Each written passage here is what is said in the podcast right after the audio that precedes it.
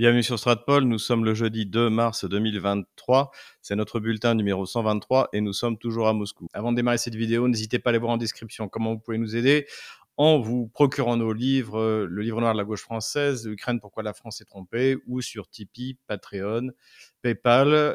La prochaine conférence privée Stratpol aura lieu le 8 mars. J'enverrai un lien sur Patreon, Tipeee, la chaîne Telegram payante et également sur euh, PayPal pour ceux euh, qui me le demandent. On est en train de reprendre en main le, site internet, je vous en ai parlé, donc on est en train d'éplucher tous les messages de retard. Donc donnez-nous un peu de temps, on, va essayer de répondre à peu près euh, à tout le monde. On est en train de prendre notre rythme de croisière, notre rythme de croisière, voilà, et à terme, donc ces bulletins-là seront visibles sur le serveur de notre site internet. Donc puisque je sais qu'il y en a beaucoup qui se plaignent de la mauvaise qualité euh, sur Odyssée. J'en suis, euh, j'en suis désolé. J'essaie de le compresser au maximum. Sinon, encore une fois, utiliser un VPN, pourquoi pas CyberGhost VPN, donc euh, puisque nous avons un partenariat avec eux, et vous pouvez le regarder sur Rumble. La qualité sur Rumble est bien meilleure, et de toute manière, vous aurez besoin d'un VPN pour contourner la censure du régime d'Emmanuel Macron. C'est incontournable beaucoup de sujets à traiter dans cette vidéo. Je vais tout de même essayer de ne pas la faire euh, trop longue, mais il y a énormément de commentaires à faire, sur les, notamment sur les questions politiques. Mais comme d'habitude, on va commencer par quelques informations économiques intéressantes qu'on trouve comme d'habitude dans la presse anglo-saxonne qui nous informe que les compagnies européennes ne sont pas contentes de la concurrence déloyale que leur font les compagnies chinoises, asiatiques, hein, puisqu'elles, elles peuvent euh, survoler le territoire russe. On en avait parlé tout au début des sanctions il y a un an, c'est-à-dire que parmi les sanctions euh, débiles de l'Union européenne, eh bien, il y a l'interdiction pour les compagnies russes de survoler le territoire de l'Union européenne. Euh, résultat, les Russes ont pris la même décision, mais pour les compagnies européennes, c'est catastrophique parce que, eh bien, normalement, elles survolent le territoire russe pour aller jusqu'en Chine. Donc, on en avait parlé à l'époque. On avait montré d'ailleurs cette petite euh, infographie euh, qui était parue le lendemain de de ces, sanctions stupides et qui montrait qu'en fait, les compagnies aériennes européennes, eh bien, doivent voler trois heures de plus pour aller jusqu'à Pékin, donc en emportant encore plus de carburant. Donc, le, le billet est encore plus cher, donc évidemment, c'est pas compétitif, mais allez expliquer ça à Bruno Le Maire, vous avez, c'est pas, c'est pas gagné d'avance. Donc encore un exemple de sanctions stupides prises par l'Union européenne, et ça explique aussi d'ailleurs cette pression, on en reparlera tout à l'heure, vis-à-vis de la Chine qui est, euh, mise par les États-Unis. Deuxième information économique intéressante, et ça c'est Bloomberg qui nous explique qu'en fait les Russes vendent largement leur pétrole au-dessus du cap qui est fixé par l'Union européenne. Hein, je rappelle en fait c'est des sanctions qui visent à empêcher les transporteurs, les compagnies d'assurance de transporter le pétrole russe. Le problème, c'est que ça aussi on l'apprend toujours dans la presse anglo-saxonne, eh bien c'est que les Russes maintenant disposeraient d'une flotte de plus de 600 navires qui leur permet de transporter leurs hydrocarbures et donc ils le vendent largement au-dessus du, du, cap qui est fixé par euh, l'Union européenne, je crois qu'il est à, à 60 dollars. Alors, faut faire attention parce que j'avais justement, j'avais montré que de toute manière, l'Oural, donc qui est le, le, pétrole de référence russe, était, euh, était à l'époque à 50 dollars le baril, mais en fait, la Russie a d'autres pétroles qui coûtent plus cher et notamment, eh bien, Bloomberg parle d'un pétrole qui serait vendu à 74 dollars le baril et même acheté à 82 dollars le baril par la Chine. Donc ça veut dire que la Russie contourne tranquillement toutes euh, ces euh, sanctions de l'Union européenne, comme d'habitude, et va donc parfaitement pouvoir, contrairement à nous pauvres Français, eh bien continuer son effort de guerre. Et on apprend en plus que le Japon a recommencé à importer du pétrole de Russie. Donc, puisque en fait, euh, même si le G7 a décidé donc de ces sanctions, le, Japon a dit que pour lui c'était une question de sécurité nationale et qu'il était hors de question de renoncer à l'énergie russe. Et d'ailleurs, les Allemands et les Français pourraient prendre le même prétexte parce que pour nous c'est une question de sécurité nationale. BASF ferme ses usines, nos boulangers ferment leurs usines et malheureusement, pour l'instant, il y a toute une partie de la population française qui comprend pas que la guerre impérialiste menée par Macron contre le peuple russe euh, en Ukraine, eh bien, euh, nous mène, nous mène à, la, catastrophe économique et à la catastrophe militaire. Voilà pour les questions économiques. Donc, je, parlais il y a un instant de problèmes avec la Chine. Donc, évidemment qu'aujourd'hui, on avait pris la, la, comparaison avec euh, le blocus continental de Napoléon contre l'Angleterre au début du 19e siècle, qui n'a évidemment pas marché et donc qui a entraîné Napoléon à faire la guerre à peu près à tout le monde pour forcer les puissances continentales à respecter ce, ce, ce blocus que qu'elles ne voulaient pas respecter. D'ailleurs, ça s'est mal fini pour euh, Napoléon et pour la France. Et en fait, aujourd'hui, il se passe exactement la même chose pour les États-Unis. Et donc, il y a ces espèces de, de, tours mafieux euh, et terroristes que qu'entreprennent les, euh, les représentants américains, notamment Anthony Blinken, qui s'est rendu au Kazakhstan pour menacer le Kazakhstan. Euh, en promettant en échange une aide de 25 millions de dollars, ce qui, est tout simplement grotesque dans la mesure où le, volume euh, d'échange avec la, Russie pour le Kazakhstan, c'est 10 milliards de dollars, surtout que maintenant il y a pas mal de choses effectivement qui passent par le Kazakhstan. Il y a cette volonté également de, faire pression sur la Chine en disant qu'elle elle, elle exporte des armements vers la Russie, mais en fait euh, c'est exactement l'inverse. C'est la Russie pour l'instant qui exporte des armements, notamment de haute technologie comme des Sukhoi 35 qui ont été vendus il y a quelques, quelques années. Les, Russes ont un, une grande avance en matière de, propulsion à réaction pour, les chasseurs. Et c'est vrai qu'en revanche, les, Chinois n'exportent pas d'armes, mais ils exportent des, semi-conducteurs. Encore une fois, c'est le vrai problème de la Russie, c'est les semi-conducteurs, même si elle en produit, elle en produit suffisamment pour, le, pour ces systèmes d'armement. Encore une fois, il ne s'agit pas de faire de la 5G, il s'agit de, mettre une puce dans la tête euh, d'un missile. Ça, l'entreprise Micron est capable de le faire, comme elle d'ailleurs produit des euh, semi-conducteurs pour les voitures, etc. Tout ça, c'est pas un problème. En revanche, oui, c'est vrai que la très haute technologie, les Russes, et puis également le volume, encore une fois, les Russes ont besoin de eh bien, de passer par d'autres pays, dont la Chine, mais la Chine n'est pas le seul. Je pense que cette volonté de Washington d'essayer de, pousser la Chine à, prendre position d'un côté ou de l'autre, c'est avant tout parce que euh, ce qu'ils n'admettent pas, c'est qu'aujourd'hui, la Chine est dans la position des États-Unis au début de la Première et la Deuxième Guerre mondiale. C'est-à-dire que la guerre à laquelle on assiste entre l'OTAN et la Russie euh, n'est pas une guerre mondiale. Contrairement, même si Emmanuel Todd dit beaucoup de choses très intelligentes, il a tort, c'est pas une guerre mondiale, c'est une guerre entre l'OTAN et la Russie, entre l'Occident et la Russie. Et donc, en fait, euh, pendant que cette guerre se déroule, eh bien, des grandes puissances économiques, les grandes puissances économiques, je dirais, d'aujourd'hui et surtout euh, de demain, comme la Chine, comme euh, l'Inde, comme l'Indonésie, dont on parle moins comme le Brésil, eh bien, regardent ça et euh, ben, en essayant d'en tirer des avantages, exactement comme les États-Unis ont tiré avantage de, leur, de la Première Guerre mondiale jusqu'à ce qu'ils y rentrent Aujourd'hui, en fait, c'est la Chine qui est dans cette euh, position, et ça, ça ennuie énormément les Américains qui veulent, en fait, qui veulent désespérément que leur guerre contre la Russie devienne mondiale. Et en tout cas, je pense qu'on peut compter sur la sagesse chinoise pour ne pas se laisser piéger dans ce, dans ce piège assez euh, cousu de fil blanc. Et de toute manière, les moyens de pression des États-Unis contre la Chine sont tout de même assez limités. Le pire qui pouvait être fait, eh bien, a déjà été fait, c'est les sanctions sur euh, les euh, semi-conducteurs, c'est les sanctions sur les, machines-outils qui permettent de forger des semi-conducteurs à basse nanométrie. Et a priori, je pense que cette année, en 2023, les Chinois commenceront à produire en série massivement des, euh, microprocesseurs à basse nanométrie. En tout cas, nous le verrons, nous en reparlerons, j'y consacrerai même vraisemblablement une émission sur, euh, sur Russia Today, parce que, à mon avis, c'est un domaine extrêmement important. Voilà donc pour le Blinken terroriste euh, mafiosi tour euh, dans le monde pour imposer son blocus euh, entre guillemets continental euh, au reste du monde. Mais passons maintenant à des questions plus politiques. Lors du grand discours de Vladimir Poutine donc du 21 février, il a été question, il a dit qu'il sortait des accords de réduction de l'arsenal nucléaire, hein, donc les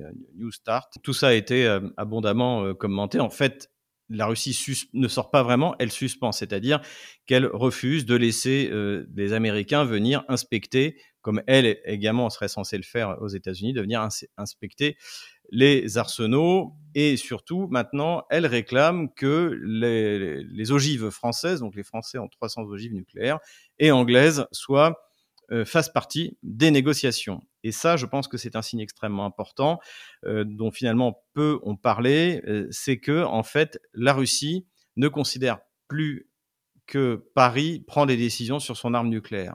C'est-à-dire que l'utilisation ou la non-utilisation de l'arme nucléaire, la décision ne sera pas prise à Paris, mais à Washington. Et donc, ce qui fait que désormais, on est tous dans le même sac. Et ça, ça va vraiment à l'encontre de euh, du père de, en fait de notre arme nucléaire, hein, qui est le, le, le, général de Gaulle et qui avait euh, et qui parlait de défense tous azimuts.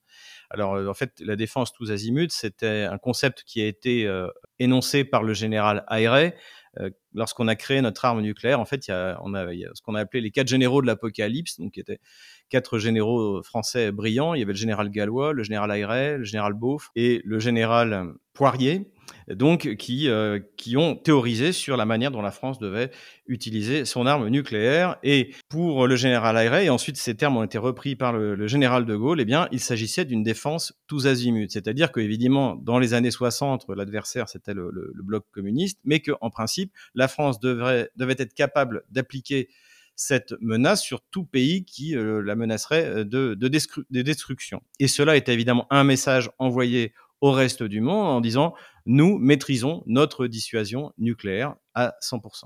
Et aujourd'hui, en fait, c'est l'aboutissement en fait de la, bah, de la politique de réintégration dans l'OTAN qui, si on remonte, date de François Mitterrand, hein, qui s'était opposé à la sortie du commandement intégré en 66, on l'a souvent dit, puis de Jacques Chirac qui n'a pas eu le temps de réintégrer, de Nicolas Sarkozy qui nous a remis dans le commandement intégré, puis évidemment de cet alignement euh, aujourd'hui qui est total de la politique étrangère française et de la politique de défense française sur Washington. Notre souveraineté, c'est la sortie de l'OTAN, c'est la sortie de l'Union européenne et c'est le contrôle de notre défense. On n'est pas souverain si on ne contrôle pas notre défense. Notre souveraineté, contrairement à ce qu'a dit euh, Jordan euh, euh, Bardella, c'est pas la souveraineté de l'Ukraine. On s'en moque complètement la souveraineté de l'Ukraine. C'est notre capacité à se protéger. Et d'ailleurs, puisque je parle de Jordan Bardella, je vais revenir également sur Marine Le Pen qui nous en a sorti une excellente. En ce moment, avec le Rassemblement national, c'est toutes les semaines, puisqu'elle a, dit que désormais la France devait organiser une conférence de paix. Alors ouais, c'est ce que je dis depuis euh, le début euh, du conflit. Euh, le problème, c'est que maintenant, on a mis des sanctions à la Russie, on livre des armes à, à l'Ukraine. Donc je ne vois pas en quoi la France peut être une force de proposition de paix. Et Marine Le Pen soutient les sanctions, soutient les livraisons d'armement à l'Ukraine qui détruisent tout simplement notre potentiel militaire. Donc, euh, une fois de plus, c'est le triomphe du en même temps macronien, hein, c'est-à-dire qu'on dit tout et n'importe quoi. Euh, il faut envoyer des armes à l'Ukraine, mais il faut faire une conférence de paix. Donc on est vraiment dans le grand n'importe quoi. Et là-dessus, je dirais que c'est du point de vue du concept, c'est une grande victoire d'Emmanuel Macron sur le reste de la classe politique française, malheureusement représentée au Parlement. Dans la deuxième partie de cette vidéo, je voudrais réagir à quelques déclarations qui ont été faites, notamment par des anciens militaires ou des euh, personnes qui travaillent au ministère de la Défense euh, française. Ça me permettra de désigner mon gamelin. Avant tout, je tiens à dire que je ne referai pas de vidéo sur Titelman. J'en ai fait une juste avant le conflit où j'ai démontré clairement qu'il ne connaissait rien euh, à l'armement terrestre, qui est quand même embêtant pour comprendre ce qui se passe dans le conflit euh, euh, en Ukraine, expliquant par exemple, je me souviens que le Stinger pouvait être une arme anti-char. Donc, euh, donc il y connaît rien. C'est un, c'est un pilote de jeu vidéo. Je n'ai, je ne vais pas perdre mon temps à écouter. Je, sais que vous voudriez absolument que je réponde, mais je vais pas faire des clashs euh, toute la semaine sur les âneries euh, va dire. En revanche, j'ai noté du point de vue euh, du point de vue de l'armée de l'air ukrainienne quelque chose, deux informations intéressantes. La Slovaquie a décidé de transmettre 10 MiG-29. Donc, euh, c'est un, des derniers pays avec la Pologne qui a encore des MiG-29. Donc, ça, c'est le meilleur choix qui puisse être fait.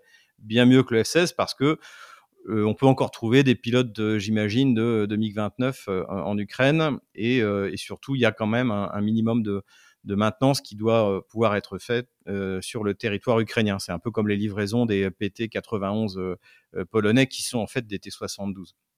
Donc ça, c'est plutôt une bonne nouvelle pour l'Ukraine, même si ça va pas changer grand-chose euh, sur le terrain. Autre chose, j'avais suggéré il y a deux trois bulletins de ça que au lieu de demander des F-16 qui finalement ne pourront pas voler au-dessus du territoire ukrainien, étant donné la densité de la DCA russe et la supériorité de, de l'aviation russe, euh, qu'il valait mieux pour Kiev demander des avions d'attaque au sol. Donc, il y a, en fait, il y a deux avions d'attaque au sol réellement aujourd'hui dans le monde. C'est les Sukhoi 25, donc qui sont maintenant fabriqués uniquement euh, en Russie, donc c'est qui sont blindés avec une grosse capacité euh, d'emport de missiles, euh, avec des, canons, etc., etc. et le A10, l'excellent A10 Fairchild américain. Et j'avais suggéré il y a donc il y a quelques semaines que c'était plutôt ça que Zelensky devait demander parce que ça, ça peut encore voler. C'est fait pour voler comme c'est blindé, c'est fait pour voler en rasmote, attaquer, attaquer les, les, les, colonnes de, véhicules, etc., etc. Donc c'est plutôt ça qu'il faudrait euh, demander, à condition évidemment de former les pilotes, etc. Et à condition que les États-Unis soient d'accord pour en donner, puisque ça nous renvoie sur un autre scandale qui est le scandale du F-35, puisque le F-35 était censé tout remplacer. Hein, parce qu'en fait, le Fairchild a dit s'il n'est plus produit. Je ne sais même pas s'il il pourrait même être potentiellement euh, euh, reproduit. Ça, je crois, je crois que même Fairchild n'existe plus. Donc cet excellent avion euh, d'attaque au sol devait être remplacé par un avion qui est pas blindé, qui en plus a, qu'un seul moteur, hein, ce, qui, ce qui est important pour euh, les, euh, pour les avions d'attaque au sol qui peuvent se prendre des, des, des tirs au ras, au, ras, du sol, c'est de pouvoir rentrer si un des moteurs est touché. Mais comme vous avez qu'un seul moteur au F-35, bah, vous rentrerez pas à la maison, vous finirez, euh, dans, le meilleur des cas, prisonnier chez les Russes. Et donc, euh, donc c'était l'idée que j'avais émise et qui a été émise également par le chef du renseignement militaire euh, ukrainien qui s'appelle Boudanov et qui a dit qu'en fait, ce qu'il fallait à l'armée ukrainienne, eh c'était des A-10. Alors, ce qui va être intéressant de voir, c'est si Zelensky ose demander des A-10. Parce que c'est une question très délicate pour l'armée américaine qui en dispose d'une quantité limitée qui ne pourra pas être renouvelée. Et puis, ça renvoie encore une fois à ce choix euh, euh, absurde du, euh, du, très mauvais de ce cercueil volant qu'est le F-35. Et dans ce cas, contrairement au cas de l'Abrams, hein, je rappelle que ce qui s'est passé avec l'Abrams, c'est que les Américains ont fait croire qu'ils allaient livrer des Abrams pour forcer l'Allemagne à autoriser la livraison des Léopard 2 et à en livrer elle-même. Et une fois que l'Allemagne l'a déclaré, ils ont dit oui, mais de toute manière, bon bah, il faut mettre en place la logistique et puis on va en, on va en fabriquer des spécifiques, etc., etc. Euh, ce sera dans un an pour l'offensive de printemps. Hein. Et donc ce sera dans un an. Et je pense que d'ailleurs, on ne verra jamais arriver d'Abraham sur, sur le théâtre euh, ukrainien et que le Washington forcera les, euh, les, les, membres de l'OTAN à fournir des Léopard 2. Voilà, on a à ce sujet-là. Le problème, c'est qu'avec les A-10, c'est pas possible parce que euh, des avions d'attaque au sol, encore une fois, il y a soit des Sukhoi 25, soit des A-10. Donc c'est ça qui doit être envoyé. Et euh, euh, donc ça veut dire que l'armée américaine devra sera obligée de, fournir ces A-10 et sans doute, si jamais on veut les utiliser immédiatement, eh bien de les faire piloter par euh, par ses propres pilotes. Donc nous allons voir si Zelensky va oser suivre les recommandations du chef du renseignement militaire et demander des A-10 à Washington. Ça va être intéressant. Donc voilà, Titleman ne sera pas gamin de la semaine parce que ce n'est pas un militaire, mais on a quand même un bon, c'est le colonel Pierre Servant, donc euh, que nous avons déjà taquiné quelques petites fois, notamment parce que eh bien euh, il a publié son ulissime euh, Manstein, donc qui en fait consiste à copier les mémoires de Manstein sans prendre aucun recul sur ce qui est dit. Et visiblement d'ailleurs il a même pas compris la stratégie de Manstein puisque par exemple ce qu'ont fait les Russes en se retirant de Kherson, c'est exactement ce qu'a fait Manstein après l'échec de Stalingrad.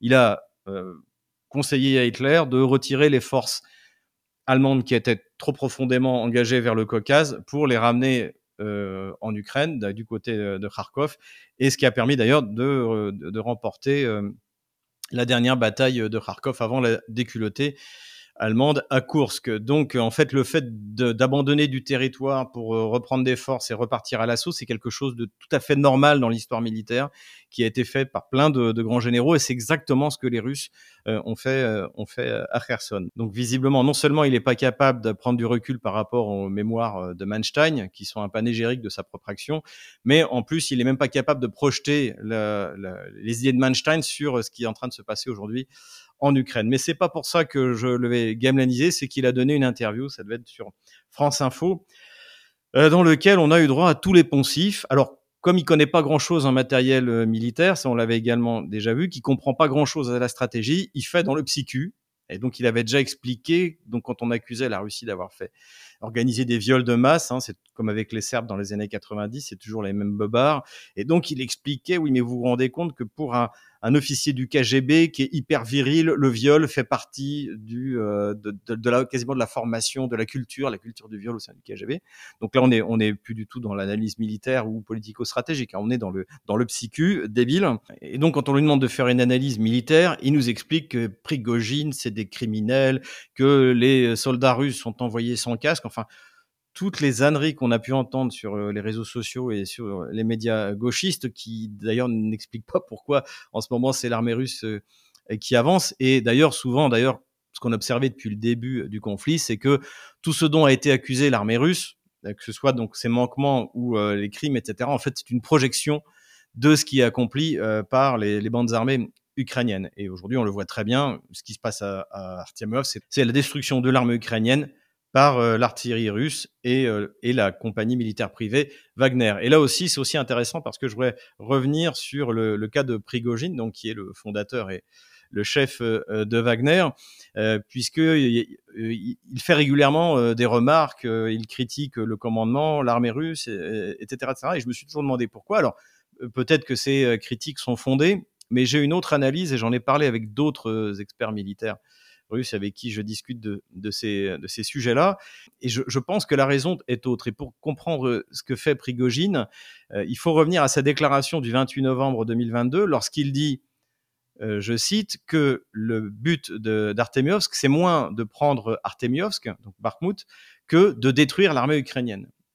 Et donc, en fait, ce que veut Prigogine depuis le début, c'est que Kiev croit que Artemiovsk peut être défendu et qu'ils envoient le maximum de réserves, et notamment les réserves stratégiques qui étaient censées euh, opérer une offensive d'hiver euh, contre, contre la Russie. Et ça a parfaitement bien fonctionné, puisque même maintenant, on a les chiffres qui arrivent dans la presse américaine, on a des témoignages de, de, de, malheureux soldats euh, sur le front qui expliquent qu'ils perdent une compagnie par jour. Une compagnie, je ne sais pas si c'est comme dans l'armée française, mais c'est 120, 150 soldats par jour. Donc c'est une véritable, une véritable destruction alors que du côté de Wagner, on a très peu de pertes, et que Wagner tient ce front essentiel pour Kiev, avec seulement les effectifs de Wagner, ça doit être 10 000 hommes. Alors derrière, il y a l'artillerie russe, mais c'est 10 000 hommes. Et donc, en fait, ce que fait, euh, ce que fait Prigogine, et il le fait régulièrement depuis, euh, depuis cette déclaration du 28, c'est qu'il envoie des messages en expliquant non, non, non, euh, euh on n'est pas prêt de prendre Artemiovsk, les soldats ukrainiens se battent très bien, etc., pour encourager l'Ukraine à continuer à envoyer des renforts pour pouvoir les euh, exterminer sous, euh, sous la, puissance de feu euh, russe. il y a quelques semaines, c'est exactement ce qu'il a dit. Il ne faut pas s'attendre à ce que Bakhmut soit prise dans les semaines, voire les mois qui viennent, alors que aujourd'hui, on va le voir sur la carte militaire, l'encerclement de Bakhmut n'est même plus opératif. Il va être quasiment maintenant un, encerclement physique. Donc en gros, c'est on est dans la situation de Mariupol à la fin du mois du mois d'avril, juste avant que Mariupol tombe. Et récemment, il explique qu'il n'a pas assez de munitions parce que l'armée russe ne lui en donne pas. L'armée russe répond non, c'est pas vrai, euh, etc., etc., Et finalement, il déclare il y a, une semaine, ah bah non, bah c'est bon, toutes tout, les munitions sont arrivées. Euh, merci pour le déplacement. Et en fait, pour moi, ça, c'est un jeu très habile de Prigogine, d'intoxication et de communication pour que Kiev continue à envoyer euh, le plus possible de renforts dans, euh, dans ce, hachoir à viande, hein, c'est le mot qu'il utilise le 28 novembre, et on peut dire que sa, sa stratégie a parfaitement fonctionné. Donc voilà pour Prigogine. Donc c'est évidemment ce genre de subtilité. C'est pas Pierre Servant qui va qui va pouvoir le comprendre. Enfin, dernière ânerie de notre gamelin servant, c'est qu'il nous a dit que les Russes ne pouvaient plus fabriquer d'armement parce que les machines-outils étaient américaines. Donc, euh, je, ça prouve encore une fois une méconnaissance du complexe militaro-industriel russe qui explique aussi, parce que je pense qu'en fait, ça, il l'invente pas forcément tout seul, c'est des choses qu'il doit entendre chez euh, ses contacts au sein de l'état-major de l'OTAN, etc. Ça prouve une méconnaissance profonde du, du, complexe militaro-industriel russe. Et ce qui fait qu'on entend, alors ça, il n'en avait pas parlé, mais par exemple qu'aujourd'hui, la Russie, ce sont des chars anciens qui arrivent pour, sur le front. Or, c'est exactement le contraire. On voit arriver aujourd'hui sur le front ce qu'on voyait pas au début, tout simplement parce que la Russie, comme l'a d'ailleurs dit dans son discours le Poutine le 21 février, a accéléré la cadence de production. Donc, par exemple, les chars T90M qui de ProRiv qui devaient arriver euh, petit à petit sont en train d'arriver en masse. Les chars T80 BVM qui devaient pareil arriver au compte-gouttes sont en train d'être produits en masse et les T72 B3M aussi. Et on les voit, on les voit arriver. Et on n'en voyait pas, quasiment pas euh, au début du, euh, du, du, conflit il y a un an, sans doute parce que les Russes pensaient que le, ils auraient affaire à des acteurs rationnels, ce que, ce que n'ont pas été euh, ni, ni les Ukrainiens. Enfin, euh, au début, si, puisqu'ils voulaient arrêter tout de suite le conflit, mais après, sous la pression de l'OTAN, qui elle, en revanche, n'est pas rationnelle, notamment les acteurs européens, eh bien, euh, euh, ont continué. Et là, la Russie est passée en cadence d'attaque, en cadence de production d'attaque, dirons-nous, et euh, évidemment que personne ne peut euh, s'aligner sur euh, cette cadence euh, au sein de l'OTAN. Je voudrais revenir également sur un autre personnage du ministère de la Défense français. Alors cette fois, c'est une femme, dont un de mes amis euh, militaires m'a recommandé l'étude, on va dire, qui s'appelle Céline Maranger. Donc en fait, elle travaille euh, euh, à, l'IRSEM, donc l'Institut de recherche de, de, de l'école de guerre, et c'est visiblement elle la spécialiste de l'Ukraine, et c'est elle euh, qui est écoutée par le ministre de la Défense, euh, par le chef d'état-major de, l'armée française. Effectivement, j'ai donc regardé une de ses interventions devant l'IRSEM, et je dois dire que c'est assez catastrophique. Et là aussi, comme avec Pierre Servant, on est dans le psychu. Donc on a le droit une nouvelle fois, on avait ça aussi avec, l'IFRI, la Russie a été humiliée, c'est pour ça que. Donc il y a vraiment, euh, il ne faut pas euh, voir ça comme euh, de la misogynie, mais il y a une féminisation de la pensée militaire française, la pensée stratégique, c'est-à-dire d'expliquer tout par la psychologie de Poutine, la psychologie du soldat russe. Tout, tout devient, il n'y a plus aucune, plus aucune analyse rationnelle, alors que Vladimir Poutine, les événements le montrent, est quelqu'un de parfaitement rationnel. Donc voilà, donc on a le droit donc à cette fameuse tarte à la crème, le complexe de déclassement de la Russie. Alors qu'en fait, ce qu'on observe ces dix dernières années, c'est que la Russie a réussi tout ce qu'elle tout ce qu'elle a entrepris. Elle a transformé les sanctions de 2014 en un boom économique pour son agriculture, qui ont permis le développement d'autres sphères de son, de son industrie, comme notamment bah, tout ce qui est machine-outils euh, euh, agricoles. Elle a euh, réussi à baisser sa dépendance aux hydrocarbures, on l'a déjà dit, ils sont au niveau du Canada, c'est-à-dire 14% du PIB. Elle a gagné la guerre avec Bachar el-Assad en Syrie, donc pour l'instant l'humiliation c'est pas euh, pour la Russie du point de vue militaire, c'est pour François Hollande, Laurent Fabius euh, et Emmanuel Macron qui ont répété que Assad devait partir, que Assad devait être jugé. D'ailleurs, je viens de tourner une émission sur la Syrie euh, pour Russia Today. Ne la manquez pas, ne manquez pas l'échiquier mondial. Donc pour l'instant, en fait, l'humiliation, depuis longtemps, elle n'est plus du, pour la Russie, elle est pour Washington. Obama ne s'est jamais remis de la déculottée que lui avait mis Vladimir Poutine. Il faut se souvenir des interviews qu'il donnait à la fin de, son deuxième mandat. Non, non, c'est pas vrai, c'est moi qui ai gagné contre Poutine. Euh, François Hollande est sans arrêt en train d'essayer de se justifier pour euh, essayer de nous faire croire que lui aussi s'est pas pris une déculottée par Vladimir Poutine. Et quant à Emmanuel Macron, n'en parlons pas. Bon, enfin bon, c'est une tarte à la crème. On a, on a l'habitude. Euh, on est dans le psychu. en revanche, ce qui est intéressant aussi, c'est qu'elle est revenue sur les accords de Minsk et là, elle continue à mentir ou à se tromper. Je pense qu'elle a quand même travaillé le sujet. Elle a dû lire, contrairement à Macron, au moins une fois les accords de Minsk. Elle dit oui, le problème des accords de Minsk, c'est qu'il y avait deux interprétations différentes. Euh, les Russes, eux, voulaient euh, d'abord euh, le référendum, la réforme constitutionnelle, et ensuite redonner les frontières à, Kiev, et Kiev voulait l'inverse. Mais ça, c'est complètement faux. C'est un, un mensonge assez incroyable. Il n'y a aucune interprétation possible divergente des accords de Minsk. L'ordre chronologique, il est dans les accords. Il suffit de lire les accords de Minsk, c'est extrêmement clair. Et la formule Steinmeier qui a tenté, je crois que c'était en 2016, précisément de, faire euh, adopter les accords de Minsk euh, par, Kiev, euh, était très clair là-dessus également. Donc là, elle ment, où elle se trompe. Donc si elle se trompe, c'est une gourde. Si elle ment, c'est une menteuse. Et là aussi où elle euh, ment par omission, c'est que elle dit, euh, elle oublie de dire que les accords de Minsk avaient une date de péremption en décembre 2015 et qu'il y avait également une résolution du Conseil de sécurité de l'ONU, c'est-à-dire que tous ceux qui avaient voté cette résolution, y compris la France, les États-Unis, l'Angleterre, auraient dû forcer Kiev à les faire appliquer. Euh, soit par des, pourquoi pas, toute une série de sanctions, soit par une opération militaire, puisque ceux qui ont voté la résolution en sont garants. Et donc, en fait, la Russie est légitime d'intervenir militairement en Ukraine depuis le mois de décembre 2015, puisque l'Ukraine n'a pas appliqué les accords de Minsk. Et la conclusion de tout ça, évidemment, c'est, comme pour Pierre Servant, c'est que Poutine est méchant, qui veut nous envahir, et que voilà, le rêve de Poutine, en fait, c'est d'envahir les pays baltes pour euh, payer à la place de l'Union européenne ces, euh, ces, territoires désertés. Voilà le, niveau de l'analyse à l'école de guerre française. On n'est pas sorti de l'auberge. Et nous revoilà sur la carte militaire. Donc on va commencer tout de suite par la Transnistrie. Ici, pour l'instant, il se passe rien. Les Ukrainiens, visiblement, accumulent des forces, mais vont-ils y aller?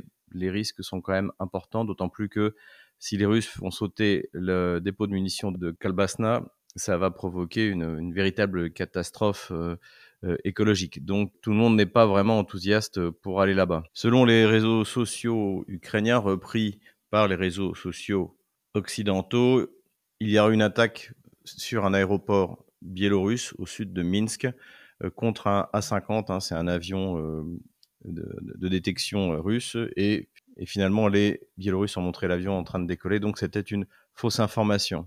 On a en revanche parlé, et ça, ça s'est vraiment placé, d'une attaque euh, vienne sur le sol russe, donc des espèces de commandos qui sont arrivés, alors surtout pour faire de la, de la, public relation, euh, puisqu'on voit que les deux villages qui ont été attaqués dans la région de Bryansk, en fait, se trouvent juste à la frontière euh, avec l'Ukraine. Donc il y a ce, village-là. Et celui-là, ça a causé la mort d'un conducteur civil d'une voiture et et l'enfant qui était transporté dedans a été blessé. Donc, on ne comprend pas trop le sens de cette euh, attaque, si ce n'est pour détourner l'intention du public, à la fois kievien et occidental, de la chute d'Artemiovsk, Bakhmut. On peut noter aussi que ce sont en fait des euh, nazis russes qui, avaient rejoint l'Ukraine, hein, des anciens euh, compagnons d'un néo-nazi russe assez connu qui s'appelle Tessak et qui est mort en prison il y a quelques années déjà. Sur le reste du front, cette fois on va y aller du nord vers le sud. Les Russes continuent de se rapprocher de la ville de Kupiansk, dont la population a été, commence à être évacuée. Donc visiblement, contrairement aux Russes qui ont préféré quitter la ville au mois de septembre plutôt que de, la, de faire une résistance qui a ramené à sa destruction, bien sûr, les Kieviens, eux, vont s'en servir comme d'un bastion, puisque il faut bien le rappeler une chose, c'est que euh, toute cette euh, zone de l'Ukraine-là, c'est une zone russe. Donc euh, pour les, les, militaires kieviens, pour eux, utiliser les villes comme des bastions et les habitants comme des otages, c'est quelque chose de tout à fait normal. C'est ce qu'ils font depuis le début, notamment dans le Donbass, même si là, effectivement, on n'est pas dans le Donbass, on est dans la région de Kharkov. Donc d'après les dernières informations, les Russes seraient à 3 km de Kupiansk. Cela dit, j'ai pas vu exactement l'endroit de la ligne de front, donc je préfère laisser ma ligne de front pour l'instant ici. On verra la semaine prochaine. Ici, les Russes continuent leur effort pour reprendre le contrôle complet de cette zone grise, toujours dans la perspective de reprendre Liman et de fermer l'encerclement de Seversk ici. Et donc, par la même occasion, les Wagnerites continuent d'avancer vers le nord pour participer à cet encerclement. Évidemment, comme chaque semaine, la, progression la plus impressionnante de l'armée russe, eh bien, c'est dans le cadre du ce qu'on peut appeler désormais le chaudron de Kramatorsk, puisque les Russes sont en train d'achever cet encerclement. D'ailleurs, une partie des troupes ukrainiennes a commencé à être évacuée. Les Russes sont désormais à quelques centaines de mètres de Kromovo, donc qui est la dernière route encore praticable, même si elle est de mauvaise qualité, par les forces ukrainiennes. Et on peut ajouter que le dégel a déjà commencé ce qui fait que le retrait des troupes, notamment du matériel, risque d'être extrêmement compliqué. On risque de voir ce qu'on avait observé à Severodonetsk, c'est-à-dire que euh, les soldats sont partis à pied en, abandonnant un nombre significatif de matériel. En tout état de cause, on peut déjà parler du chaudron d'Artemiovsk, ce qui fait que eh c'est le quatrième depuis le début du conflit significatif après Mariupol, Severodonetsk et Lysychansk. Alors, euh, la question est de savoir combien de soldats ukrainiens et de matériel sont encore enfermés dans Artemiovsk. Le défi maintenant pour les Wagnerites, eh bien, c'est de continuer leur offensive pour garder le rythme et, si possible, de commencer à s'emparer de Chassillar et également de progresser le long de la M03 vers Slaviansk-Kramatorsk. Voilà, j'enlève la ligne de front de la semaine dernière. Voilà la situation au 4 mars 2023. Voilà, c'est tout pour aujourd'hui. J'espère que ça n'a pas été trop long. N'hésitez pas, encore une fois, à vous inscrire sur Telegram. On n'est pas assez nombreux inscrits sur Telegram. On ne sait pas ce qui peut se passer. C'est quand même aujourd'hui le canal le plus sûr. Inscrivez-vous sur Twitter. Maintenant que c'est Elon Musk à sa tête, eh bien, euh, les gauchistes n'y font plus la loi. Euh, inscrivez-vous sur Odyssey. Inscrivez-vous sur Rumble, sur tous les réseaux sociaux possibles, inimaginables. Merci à tous ceux qui reprennent euh, nos, vues. J'ai vu les, statistiques. Hein. D'ailleurs, je remercie Marc de faire les statistiques pour moi. Euh, on est euh, toujours autour de 250 000 vues, tout support compris, hors Facebook, TikTok, parce qu'il y a des gens qui, reprennent des, morceaux. Donc, c'est excellent. Nous avons vaincu la censure du régime d'Emmanuel Macron. Continuez comme ça. Courage, on les aura.